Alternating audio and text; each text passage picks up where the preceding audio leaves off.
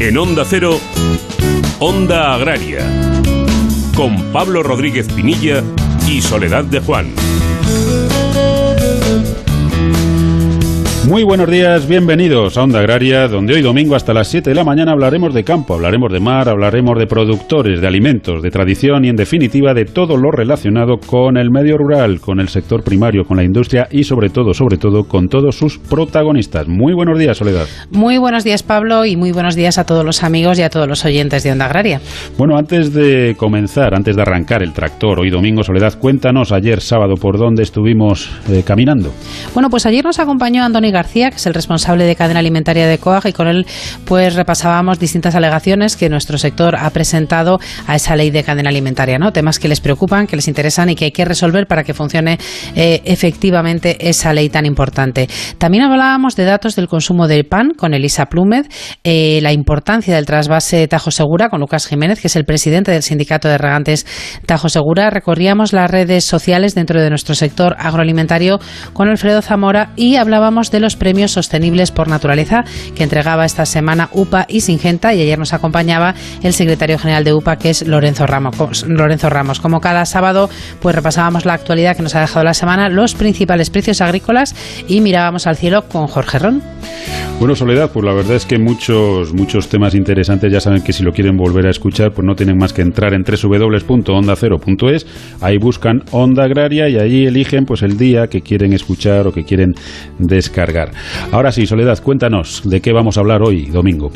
Bueno, pues de la importancia de la educación alimentaria desde la escuela. Esta mañana nos va a acompañar Alberto Fernández Lop desde WWF. Vamos a resolver también consultas que nos envían los oyentes con la ayuda de Celia Miravalles. Vamos a conocer la campaña Familias Millennials con la ayuda de la secretaria general de ASEMIEL, que es Rebeca Vázquez. Vamos a repasar los principales eventos y temas que no debemos olvidar dentro de nuestro sector para la semana próxima y eso significa que nos acompañará también en un ratito César Marcos. Y hoy vamos a disfrutar del rodaballo en España, qué bien me sabes. Nos acompañará Javier Martín desde la boutique del pescado a Martín en Algeciras y terminaremos, como siempre, con Jorge Ron. Queremos saber qué tiempo nos espera para nuestro campo para la semana próxima. Bueno, estoy a puntito, a puntito, Soledad, de girar la llave del contacto del tractor, pero cuéntanos antes cómo pueden los oyentes contactar con Onda Agraria. Bueno, pues lo más sencillo es a través de esta dirección de correo electrónico, ondaagraria.onda0.es, pero también las redes sociales. Hay que buscar en Twitter y hay que buscar en LinkedIn Onda Agraria. Y ahora sí, una vez marcada la linda y reconocido el terreno, giramos la llave, le damos al botón, arrancamos el tractor, arrancamos Onda Agraria y lo hacemos cosechando la actualidad de la semana. Pablo Rodríguez Pinilla y Soledad de Juan, Onda Agraria.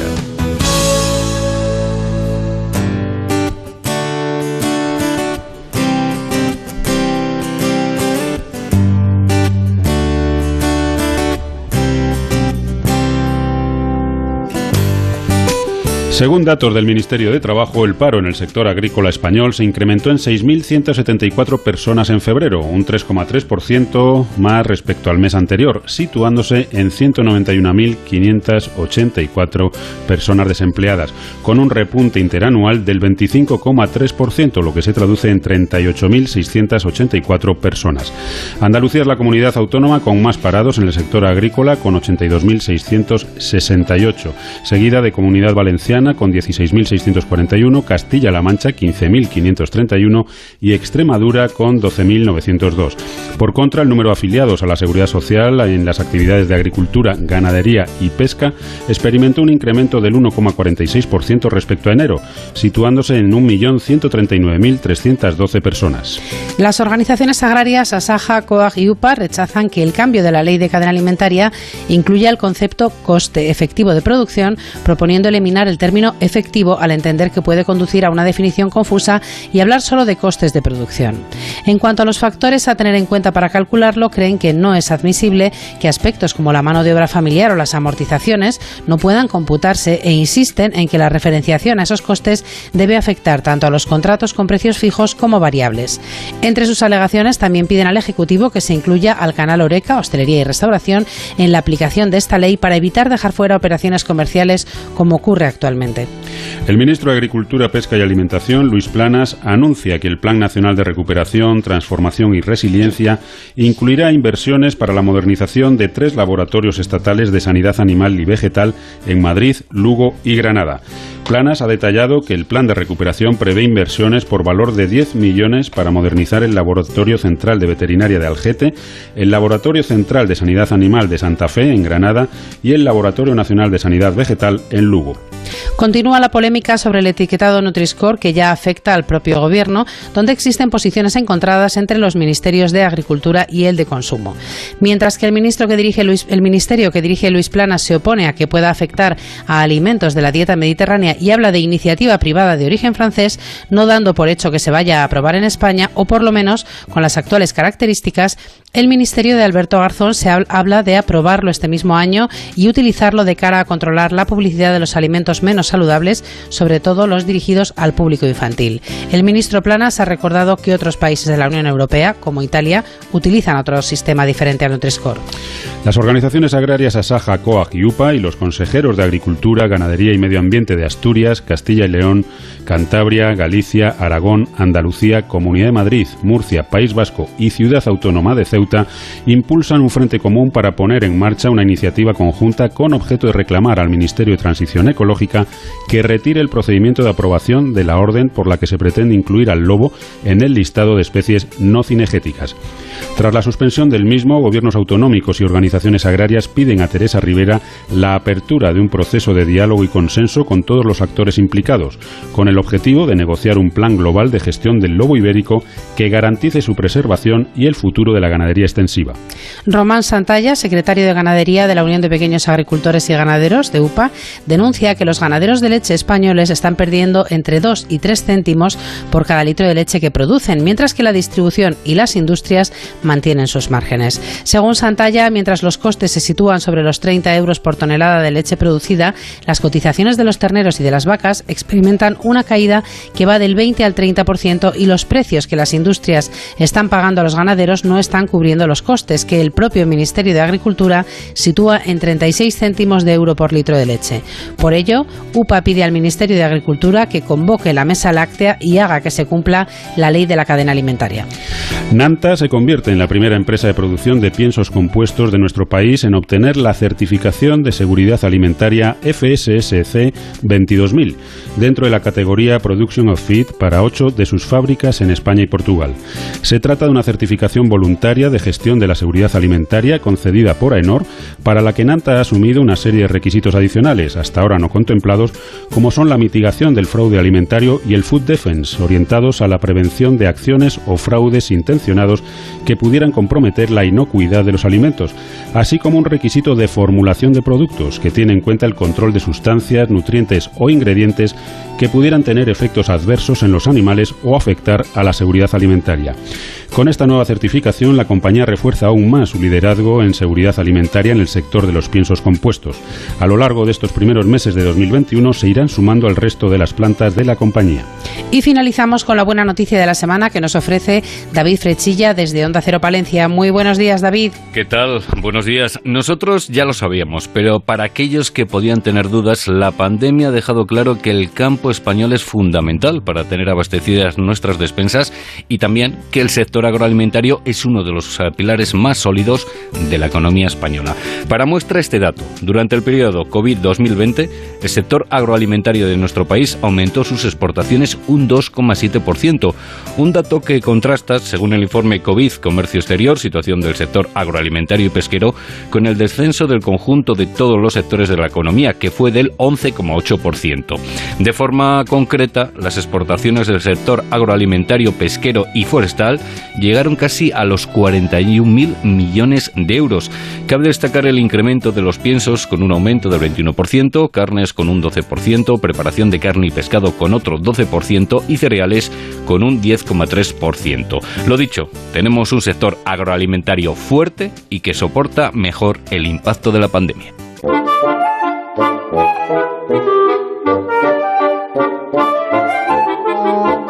Onda Agraria Onda Cero.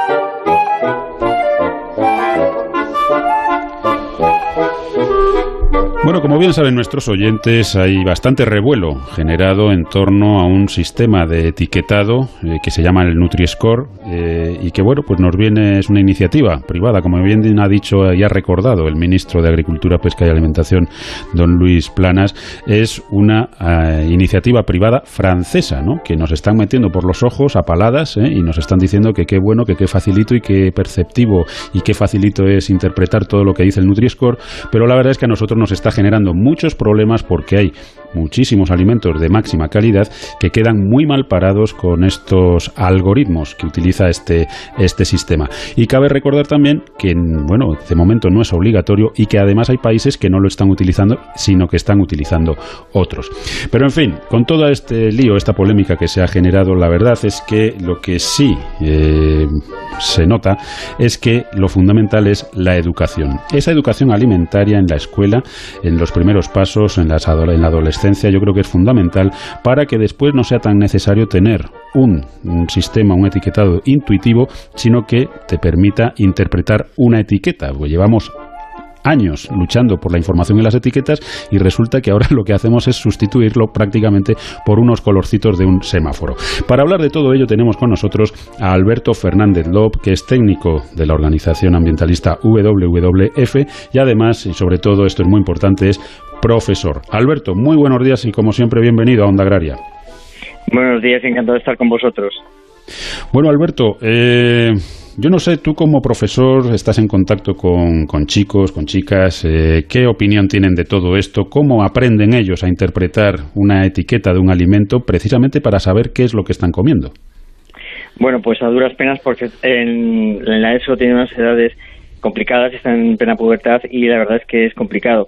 Eh, mi propuesta es que esto debe iniciarse en la primaria. ¿eh? En quinto, sexto de primaria es cuando están más receptivos y es donde se podría obtener mejores frutos. Eh, ¿Cómo crees tú que deberíamos afrontar a nivel educativo pues esa, esa educación alimentaria de nuestros hijos, de nuestros, de nuestros jóvenes? Bueno, el mensaje es que es importante ser conscientes de lo que consumimos y para ello es de gran ayuda saber interpretar el etiquetado. Esto nos va a ayudar a saber qué nos aporta lo que comemos y valorar lo que debemos o no debemos consumir habitualmente con el fin de garantizar nuestra salud de ahora y del futuro. El consumo habitual de algunos de los alimentos que hemos analizado eh, normalmente puede tener consecuencias para nuestra salud y evidentemente pues es muy importante interpretar el, etiquetado. Hay que decir que el etiquetado actual es muy bueno, es de carácter científico, eh, se elabora eh, los componentes los eh, pone el fabricante y el análisis em, cuantitativo de los nutrientes pues lo hacen empresas especializadas y realmente con ellos se puede hacer auténticos trabajos de investigación como hago yo con mis alumnos. Bueno, la verdad es que eso es interesante. Eh, hay una parte que a mí me gustaría recalcar, Alberto, y es, eh, bueno, esta semana el ministro de Agricultura, don, Luis Planas, recordaba que en Italia se utiliza otro sistema, utilizarán su, su sistema propio. ¿Por qué en España, que tenemos magníficos científicos, magníficos organismos, no podemos, eh, que además somos una auténtica potencia agroalimentaria, no podemos crear nuestro propio sistema de evaluación y tenemos que adoptar un sistema privado francés que viene a decirnos lo que está bien y lo que está mal? Es que no lo puedo entender. Bueno, vamos a ver, eh, tú trabajas en comunicación, se tiende a simplificar los mensajes para que la gente llegue mucho más rápidamente a comprender eh, el beneficio para la salud de un determinado producto, pero esto, desde luego, mm, esta simplificación tan extrema no es conveniente. Yo creo que es mucho más fácil pues tener una pequeña indicación que ahora mismo os digo de cómo hacer, eh, como hago yo con mis alumnos, y con un pequeño conocimiento mínimo pues se puede interpretar perfectamente una, una etiqueta. El, procedimiento es el siguiente, simplemente es partir de que hay una información de, la composición alimentaria, tipos de alimentos, y luego nutricional, de nutrientes, de sustancias químicas que forman parte de ese alimento. Y a partir de ahí, interpretar los efectos para la salud que tiene eh, o beneficios para la salud. Entonces, en, por ejemplo, en la composición nutricional te habla de los hidratos de carbono, y proteínas, grasas, etcétera, en la cantidad adecuada, incluso las calorías. Si tú eso lo relacionas con los efectos para la salud, pues inmediatamente tienes eh, unas consecuencias para decidir. Es decir, aprender de izquierda a derecha, es decir, eh, ingredientes, eh, los nutrientes y luego la salud, y cuando interpretas en la etiqueta hacia al revés, pensar en tu salud, en la salud futura y ver qué nutrientes son los que están aportándote salud o no y eh, a partir de qué tipo de alimentos. Por ejemplo, podemos poner el ejemplo del chocolate, que es un alimento muy variado en el que hay una grandísima variedad y tienes desde el extremo de chocolate con leche, por ejemplo, que tendría 55% del peso en azúcar, hasta el chocolate 90 o 100% de puro cacao, en el que la grasa, sobre todo la manteca de cacao, sería el 55% del, del peso. Entonces, un mismo producto tiene un efecto muy diferente, a la izquierda muy malo para los diabéticos y a la derecha muy malo para, mm, en el sentido de, que los que tienen más cantidad de grasa serían peores para las personas que tienen problemas de colesterol o cardiovasculares. Entonces, mm, simplemente con una pequeña información básica eh, se puede interpretar muy bien y tomar decisiones muy, muy adecuadas para nuestra salud con ese etiquetado actual. Yo creo que hay que formar para que la gente sepa interpretar el etiquetado y tenemos una información muy buena para poder hacerlo. Alberto, ¿qué tal? Muy buenos días. Eh, bueno, yo estoy absolutamente de acuerdo con, tu opinión y además creo que, bueno, que ese etiquetado si se conoce y se interpreta y luego además tenemos que pensar un poco en la situación de cada uno y en llevar una dieta saludable y muy, muy, muy equilibrada.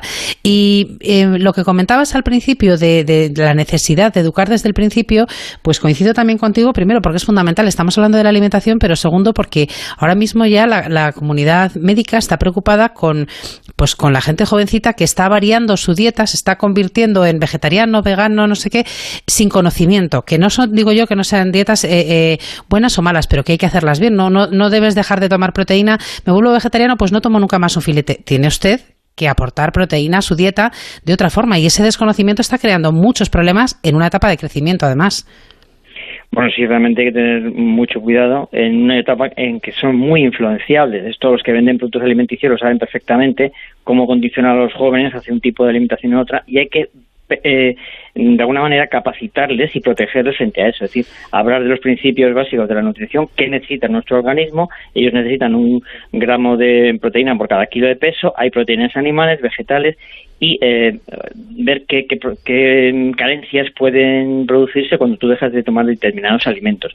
Aparte de eh, las modas de los ayunos intermitentes del semáforo y no sé qué, todo que hay ahí que están eh, alterando muchísimo la opinión de los, de los jóvenes y, fundamentalmente hay que defenderle frente a esos youtubers o influencers que eh, ponen de moda eh, procesos que no, que no realmente no son, no son saludables.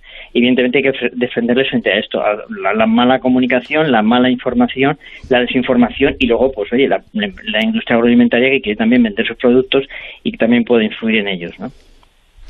Eh, Alberto, no, nada, nos quedan 30 segundos, un minutito, pero sí me gustaría conocer tu opinión. A tu juicio, como conocedor del sistema y conocedor pues, de cuestiones relacionadas con, la nutrición, la, salud, ¿España está capacitada, sus técnicos están capacitados, sus organismos, sus ministerios están capacitados para generar un sistema equivalente o mm, bueno pues pues que digamos haga las funciones del Nutri-Score sin necesidad de adoptar este sistema? Perfectamente. Está la, la ENIDE, por ejemplo, que es una asociación dependiente del Ministerio de Sanidad, y también se hace un seguimiento con, con, con encuestas de la alimentación actual. Hay unos patrones de la alimentación española recomendada. Tenemos mm, proyectos internacionales muy buenos que han demostrado, por ejemplo, el beneficio de los frutos secos de aceite de oliva como en, en, España y, evidentemente eh, las bases están ahí. La dieta mediterránea se ha declarado como patrimonio material de, de, la, de la humanidad. Lo tenemos todo ahí. Yo a mis, alumnos, a mis alumnos recomiendo que si tienen una duda que se vayan a hablar con sus abuelas, porque es que ese patrimonio se pierde. Está la base cultural para hacerlo. Hay dificultades grandes en Estados Unidos para hacer una cultura de la nutrición porque no tiene una base cultural. Nosotros sí. Sería muy fácil. Es simplemente que, bueno, pues a lo mejor mm, reforzar un poquito el papel científico de, de, los nutrientes en nuestro organismo y, evidentemente, la flexibilidad es posible. O sea, se puede haber muchísimas dietas, muchísima gente en el mundo no tiene acceso a la carne, puede vivir, pero nosotros tenemos que aprovechar ese lujo que tenemos para tener una alimentación y el incremento, por ejemplo, de la talla que ha habido en, en España de los jóvenes se debe a la buena nutrición. Bueno, pues ahí le dejamos eh, deberes, sobre todo, sobre todo al ministro de Consumo, don Alberto Garzón, para que, bueno, pues ponga en marcha, se, erija como coordinador de este sistema que España está capacitada para poner en marcha, no solamente en nuestras fronteras, sino además para exportarlo al resto del mundo como potencia agroalimentaria que somos. Eh, Alberto Fernández Lob, eh, técnico de WWF y profesor y sobre todo amigo de Onda Agraria, muchísimas gracias por habernos acompañado y hasta otro día. Muchas gracias a vosotros. Un abrazo muy fuerte para ti y para Soledad. Hasta luego.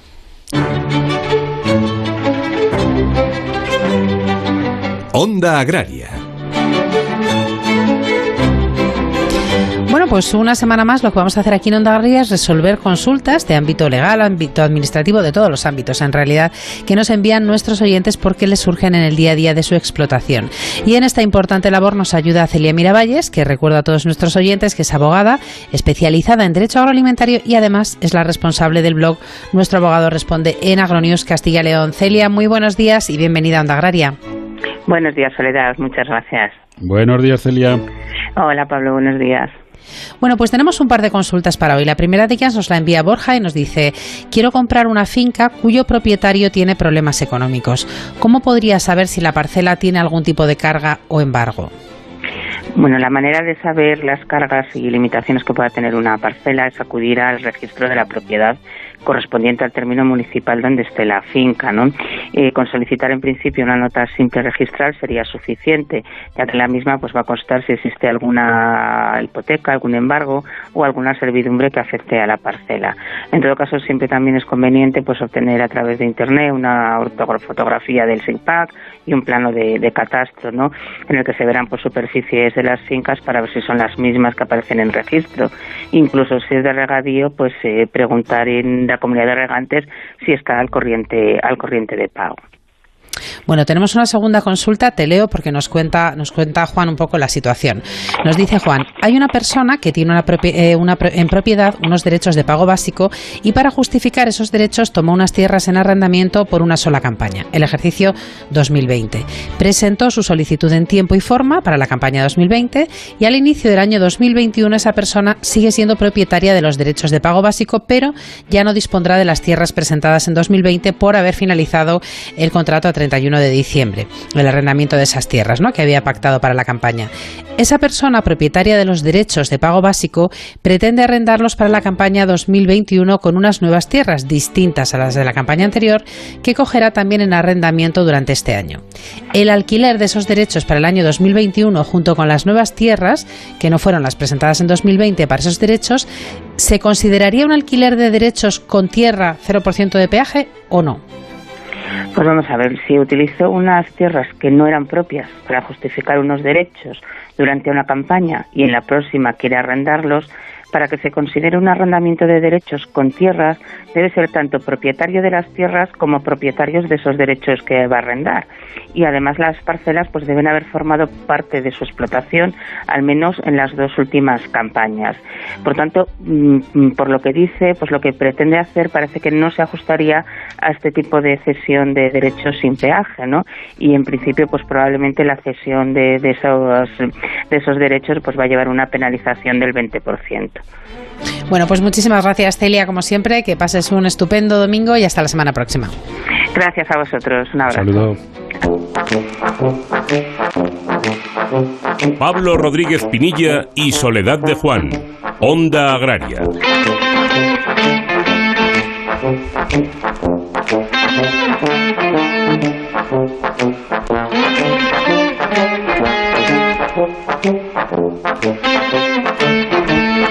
Thank you. Bueno, siempre hablamos aquí en, Onda Agraria Soledad de productos excelentes y uno de ellos, desde luego y sin lugar a dudas, es la miel. Somos una gran potencia eh, productora de miel y sobre todo nuestra miel, bueno, está mal que lo digamos nosotros, pero es la más rica de todo el mundo. Eso está claro.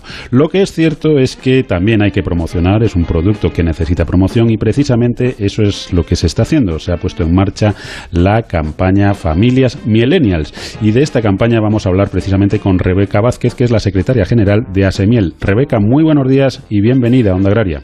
Hola, buenos días Pablo, muchísimas gracias.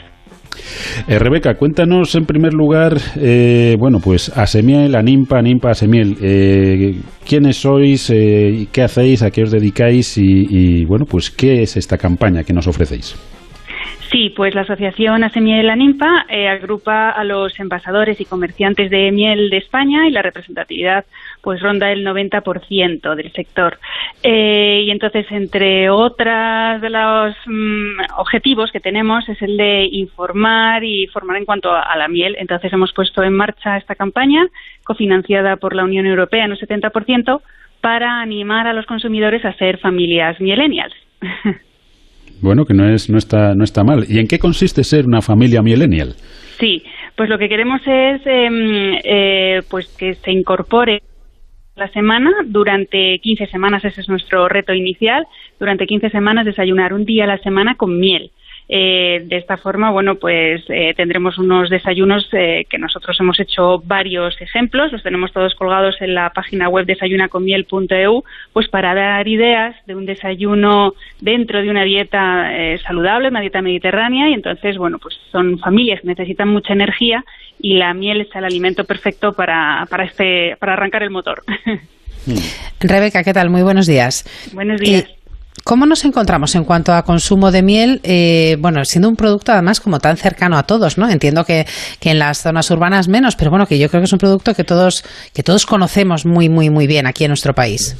Sí, tienes razón. Es un producto que conocemos muy bien y lo vinculamos siempre a cuando éramos pequeños. Bueno, por lo menos de esta generación de nuestras edades y demás lo tenemos en la cabeza, ¿no? De, ver en casa de nuestros abuelos, nuestros padres, un bote de miel y, son, bueno, azúcares totalmente presentes en un alimento que nos da una energía excelente y, muy valiosa. Entonces, eh, lo que hemos notado es que el consumo está bajo con respecto a otros países. En España es del 0,8 kilos eh, al año por habitante y esto queda muy lejos de otros países que, de Europa que llegan a alcanzar casi los dos kilos al año por habitante. Entonces es curioso cómo siendo el, principal productor de miel de la Unión Europea tenemos un consumo em, bajo y además muy eh, los últimos años han sido igual, no, no hemos tenido picos de subida ni nada, entonces lo que nosotros queremos es, bueno, pues dar ideas y, y, de redescubrir este alimento en el desayuno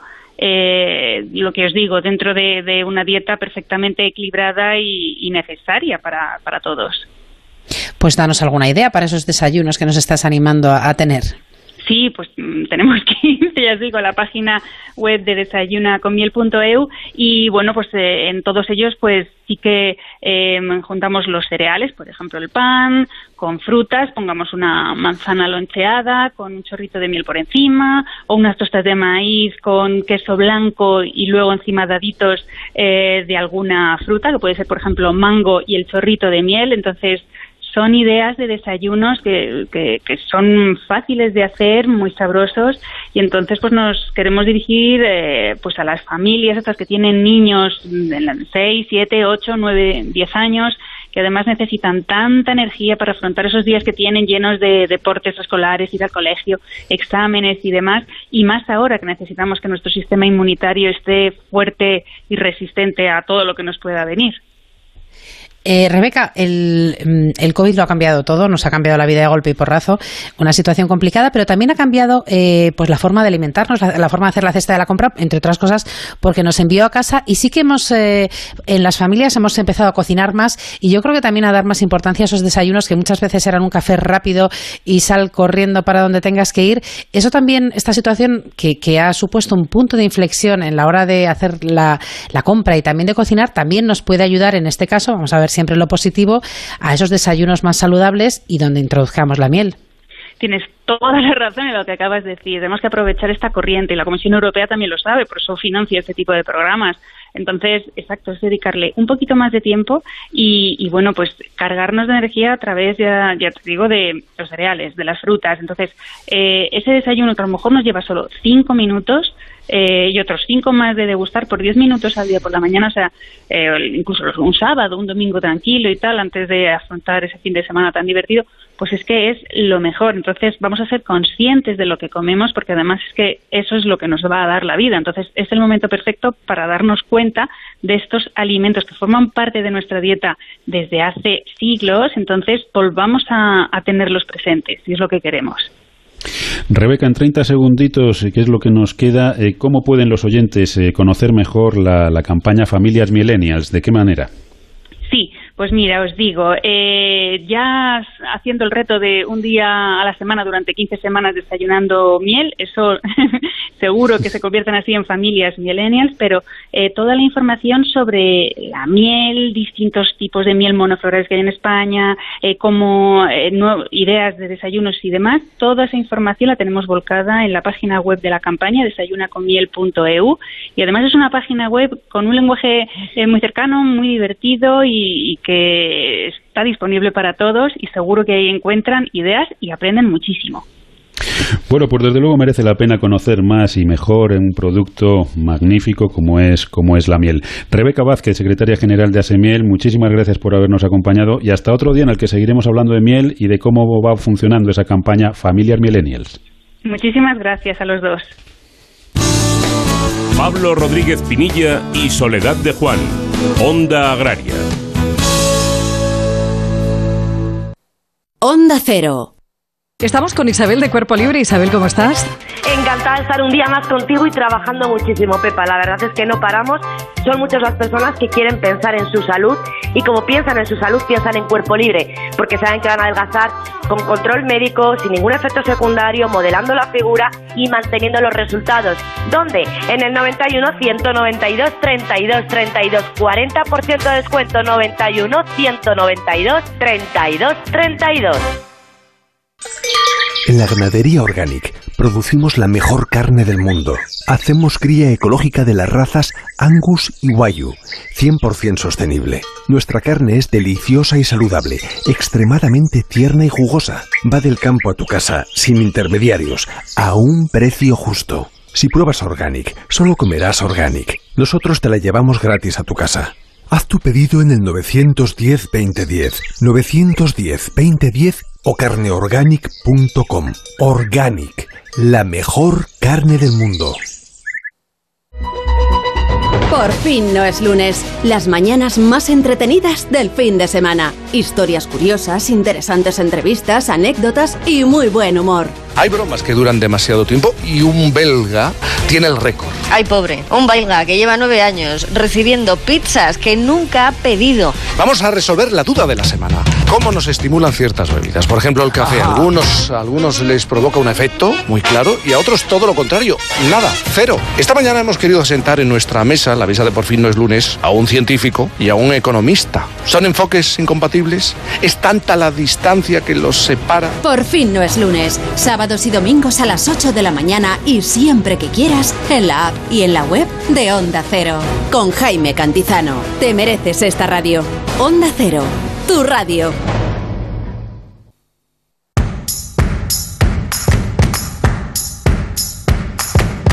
Pablo Rodríguez Pinilla y Soledad de Juan, Onda Agraria.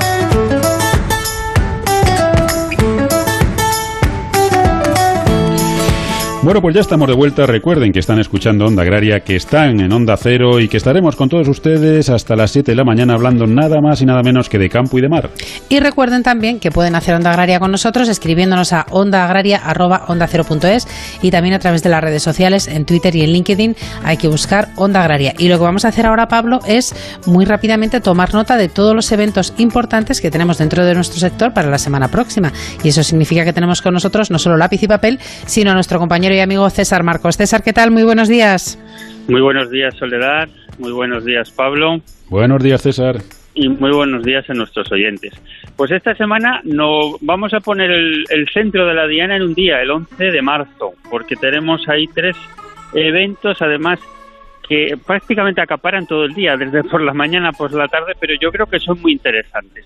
Hay que decir que mañana lunes es el Día Internacional de la Mujer y habrá todos los eventos conmemorativos eh, en lo que eh, tiene que ver el, la mujer agricultora y la mujer ganadera y la mujer rural. Pero nos vamos a centrar, si queréis, en ese 11 de marzo. Y vamos desde primera hora de la mañana. Nos vamos a una jornada sobre porcino de capa blanca. Este sector pues que nos están dando muchas alegrías a los ganaderos que bueno que, que llevaban mucho tiempo que se han reconvertido al manejo de esta, de esta especie ganadera. Bueno, pues el 11 de marzo, a partir de las nueve y media, y organizado por el Colegio Oficial de Ingenieros Agrónomos de Castilla y León y Cantabria, pues hay esta jornada tan, tan interesante en la que participan expertos desde múltiples perspectivas, desde la científica, desde la económica, desde la social. Eh, sobre todo hay que decir que hay que correr un poquito. Mañana lunes es el último día eh, para inscribirse, tres días antes del evento, y hay que hacerlo a través de un correo electrónico que si queréis lo compartimos con nuestros oyentes. Cursos, arroba, voy deletreando, C de Canarias, O de Oviedo, I de Italia, A de Álava, C de Canarias, L de Lérida y C de Canarias.es. Ahí el correo electrónico para poder acceder a esa inscripción. Hay solo 40 plazas y interesante hacerlo. ¿Que no han cogido bien el correo electrónico? Pues tres W, el, el mismo, deletreando, el mismo eh, acrónimo de este colegio. C de Canarias, O de Oviedo y de Italia, A de Álava, C de Canarias, L de Lérida, C de Canarias.es. Ese es el primer evento del 11 de marzo a partir de las nueve y media. ¿Que quieren saber un poquito más de ganadería, sobre todo los retos que, que nos vienen por las estrategias, las comunicaciones de las estrategias de la Comisión Europea? Pues hay una visión de conjunto desde el punto de vista comunitario y nacional es el título Presente y Futuro de la Ganadería. Es este a partir de las 12 del mediodía, este 11 de marzo. Y sobre todo porque están representados todos los sectores, desde el porcino hasta el cunícola. ¿Cómo acceder? Les doy dos páginas web porque allí está toda la información. euroganadería.es y quecomp.es. Esas dos páginas web son la vía para poder acceder a este webinar. Y luego, finalmente, vamos a uno que quizás tiene un enfoque muy práctico para nuestros agricultores y ganaderos, que es todas las novedades de las ayudas PAC 2021 y los nuevos derechos de pago básico. ¿Quién lo organiza? Asaja Córdoba y la Fundación Caja Rural del Sur. Hay que inscribirse, hay que inscribirse porque eh, es un eh, bueno un webinar muy práctico que tiene mucha demanda. ¿Cómo hacerlo? A través de la página web de asajacórdoba.es, www.asajacórdoba.es a partir de las siete y media, no lo olviden. Así que tenemos un 11 de marzo muy movidito. Hagan fuerzas, eh, las ahorren para ese día, prácticamente todo el día, estar informado de lo que mm, son los desafíos de nuestra ganadería y también qué novedades hay en las ayudas de la PAC 2021. Bueno, pues muchísimas gracias, eh, César. Te dejamos respirar porque te hemos pedido que corrieras, porque eran los tres eventos muy, muy, muy importantes y no queríamos dejarnos nada en el tintero, pero, pero digo, se nos ahoga, se nos ahoga, César. Muchísimas gracias. claro, claro. Muchísimas gracias por esa información. Son desde luego muy, muy, muy interesantes los tres. Nada, hablamos la semana próxima, ¿vale, César? muy bien, muchas gracias y disfrutar del fin de semana. Un saludo. Un abrazo. ¿Te gustaría sacarle la máxima rentabilidad a tu cosecha? Erovital Serie Oro es el bioestimulante más completo del mercado, rico en aminoácidos de alta calidad y a un precio irresistible. No te lo pienses, con Erovital Serie Oro ganas seguro. Además es ecológico. Erovital Serie Oro, Erogra Especiales. Onda Agraria, Onda Cero.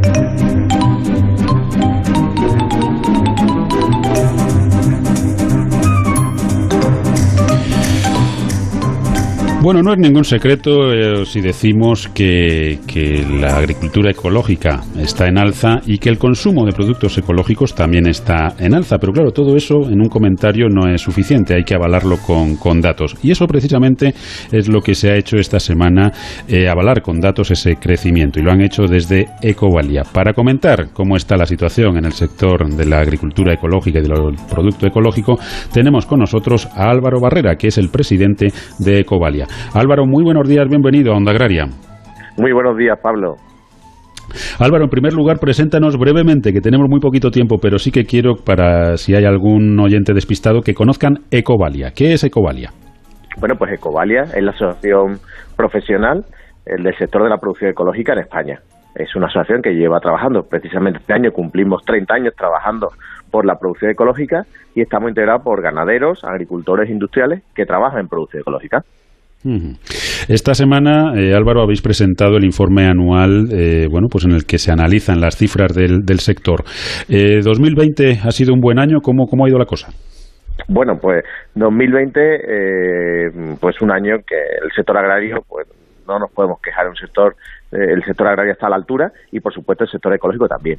Y el, y el 2020 pues ha cubierto la tendencia de los últimos cuatro años, es decir, crecimiento en consumo, España estaba muy atrás en consumo y hemos seguido creciendo por encima de dos dígitos, nos ha plantado eh, en el entorno cercano al entorno europeo ya de países de mayor consumo, seguimos en el top ten de los 10 países de mayor consumo del mundo. España por fin ha entrado en eso y eh, el sector eh, en España pues ha abastecido la, la, la, despensa.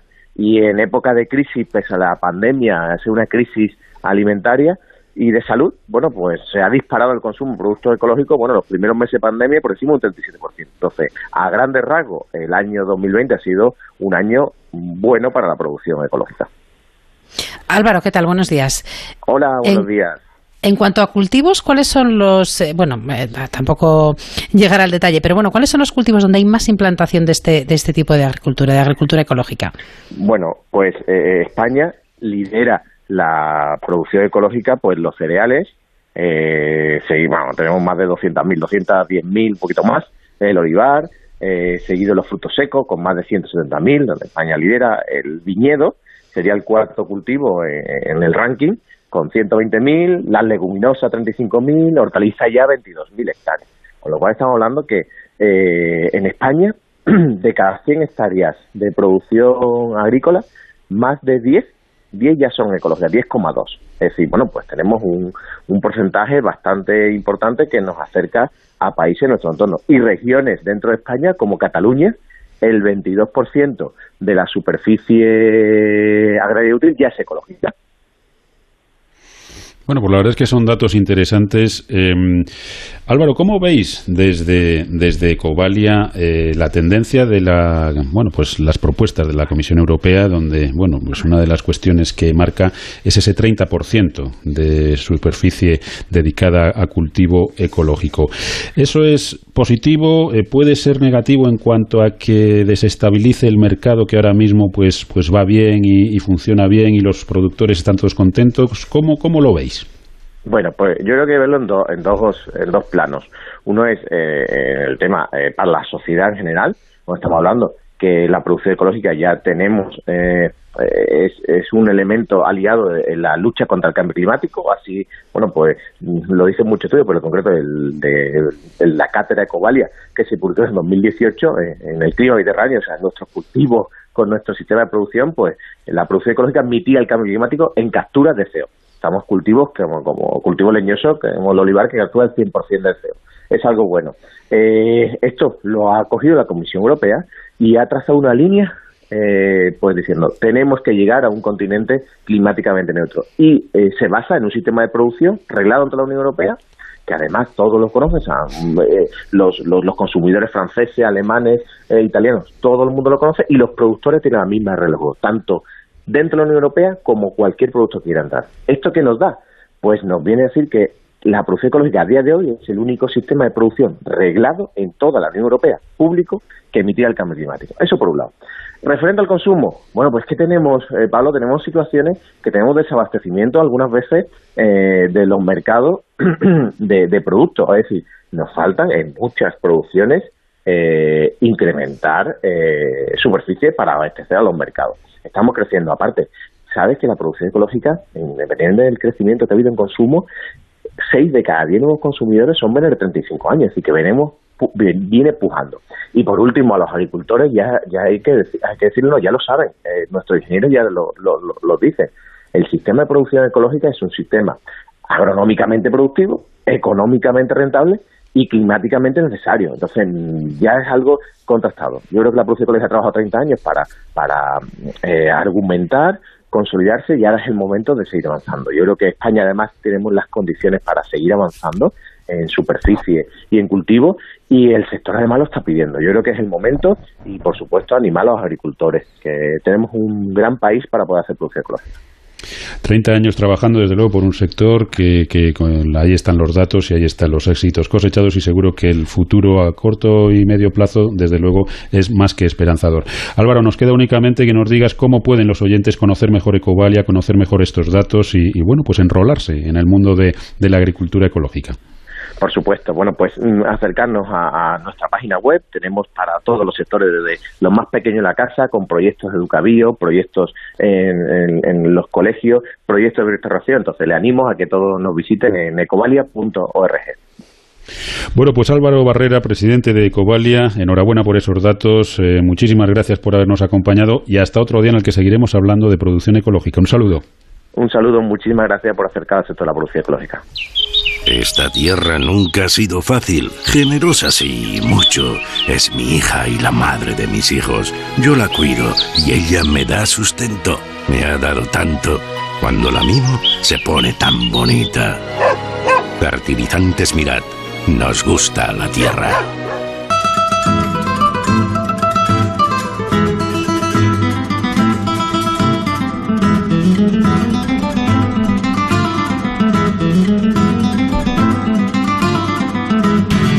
Bueno, llegamos a España, qué bien me sabes, la sección en la que recorremos España de norte a sur, de este a oeste, normalmente en tractor, pero hoy vamos en barco, Soledad, porque vamos a hablar de un producto excelente y muy especial. Sí, hoy vamos a disfrutar del rodaballo y nos va a ayudar Javier Martín desde la boutique del pescado a Martín en Algeciras. Javier, muy buenos días y bienvenido a Onda Agraria.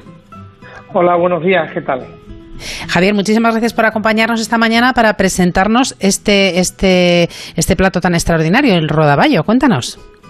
Bueno, pues sí, la verdad es que es una especie un poco desconocida, pero poco a poco se está implantando mejor en, en, los hábitos de consumo de todos los españoles.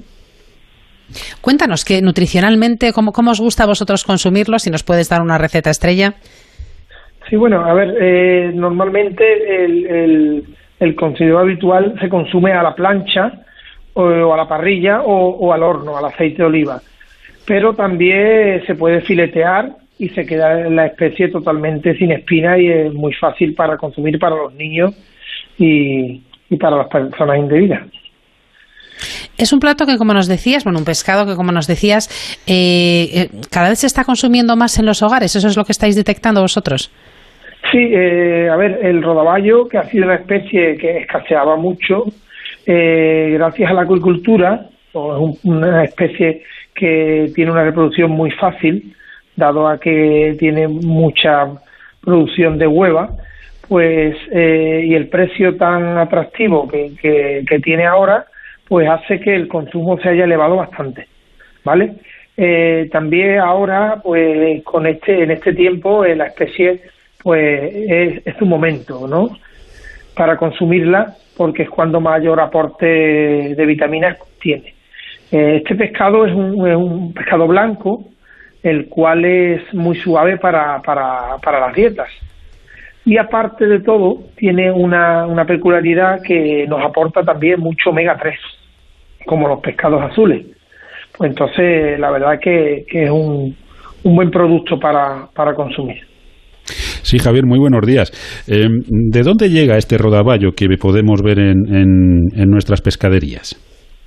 Bueno, pues el rodaballo eh, se puede pescar en diferentes mares, pero realmente el que consumimos es del Atlántico.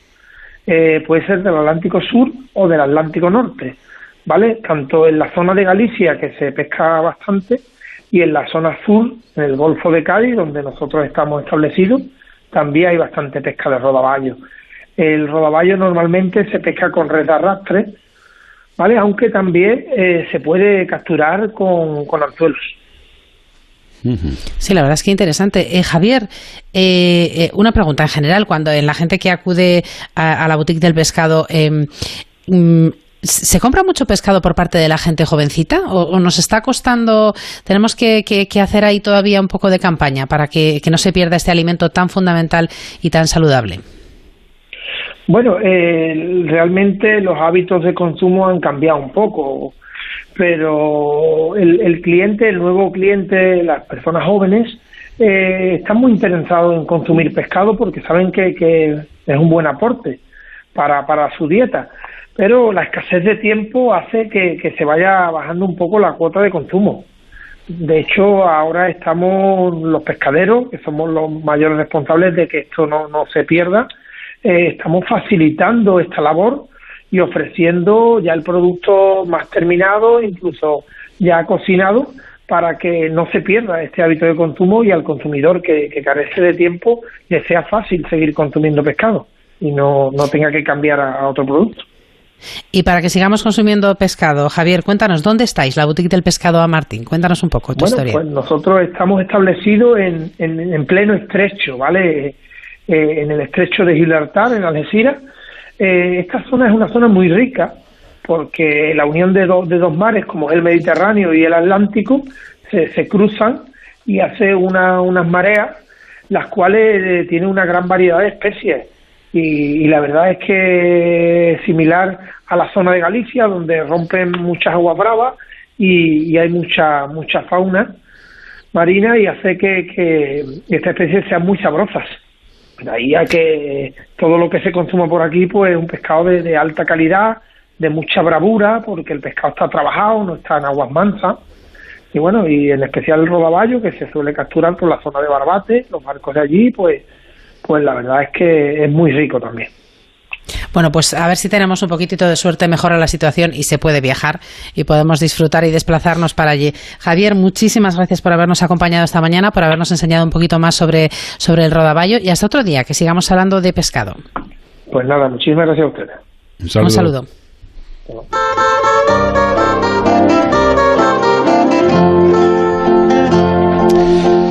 Y a puntito de terminar el programa nos queda por conocer el pronóstico del tiempo para esta semana próxima, una tarea de la que se ocupa cada domingo Jorge Ron para que todos salgamos seguros al campo. Agroseguro te ofrece el tiempo en el campo. Muy buenos días, Jorge. Hola, buenos días, Soledad y Pablo. Y un cordial saludo a nuestros oyentes. Muy interesante lo del rodaballo, porque yo que veraneo en zonas de Asturias también es uno de los patos más exquisitos y típicos. Y el rodaballo salvaje, pues es espectacular. La verdad es que está rico. Está rico, está rico, está, está muy rico, pero bueno, la verdad es que nos parece que está rico todo. Tú y yo no somos, no somos pista para, para estas cuestiones culinarias. Después de la cuchara, nos vamos al pescado y luego a la carne. Está claro. Bueno, cuéntanos, Jorge, ¿cómo, ¿cómo va a ir esta semana? Bueno, tenemos precipitaciones en la jornada de hoy en la vertiente mediterránea, sobre todo la zona de sur de Valencia, de Murcia, Andalucía Oriental, Ceuta, Melilla y Baleares habrá aguaceros irregulares. Nubosidad en el este de la península, también a orillas del Cantábrico, y se irán abriendo los cielos, lo que es en Galicia, en el oeste de Castilla León, de La Mancha, de Extremadura y por la tarde en el oeste de Andalucía. Y la semana se inicia todavía con nubosidad en la vertiente mediterránea. Aguacero sobre todo por la tarde en Valencia, en La Mancha, sobre todo en el este, en Murcia, zonas de Andalucía Oriental y también en Cataluña y en las Baleares.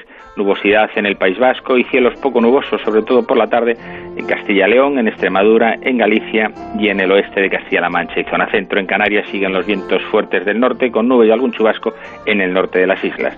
De cara al martes, las altas presiones dominan la atmósfera. Tendremos algo de nubosidad en la zona de Murcia, en las Baleares, en el este de Cataluña y a orillas del Cantábrico mezclado con nieblas, pero en el resto cielos poco nubosos, con temperaturas que se recuperan.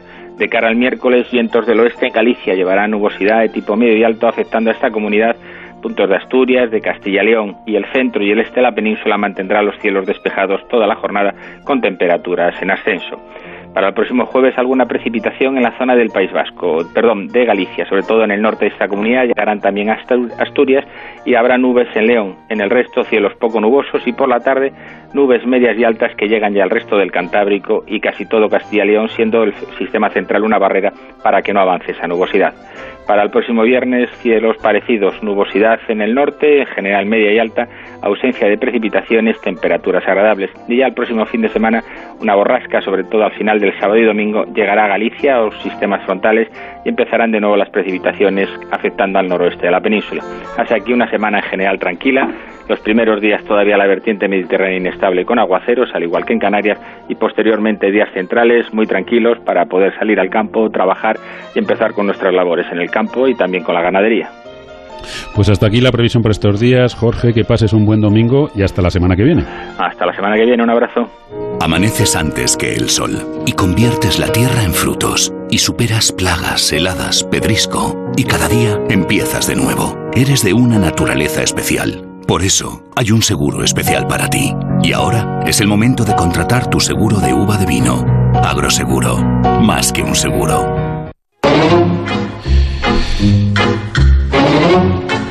Bueno, pues se nos acabó el tiempo, pero ya saben que el próximo sábado volveremos aquí en Onda Cero, en Onda Agraria, de 6 a 7 de la mañana para hablar de campo y de mar. Nacho Arias estuvo en el control técnico a los mandos de la cosechadora Soledad. Hasta la semana que viene. Hasta la semana que viene a todos. Ya saben que Onda Agraria es el programa para los que trabajan en el campo y para los que les gustaría hacerlo. Y no olviden que estén donde estén, díganlo. Yo escucho Onda Agraria. Que disfruten del domingo y que no se les haga muy larga la semana. Hasta el próximo sábado.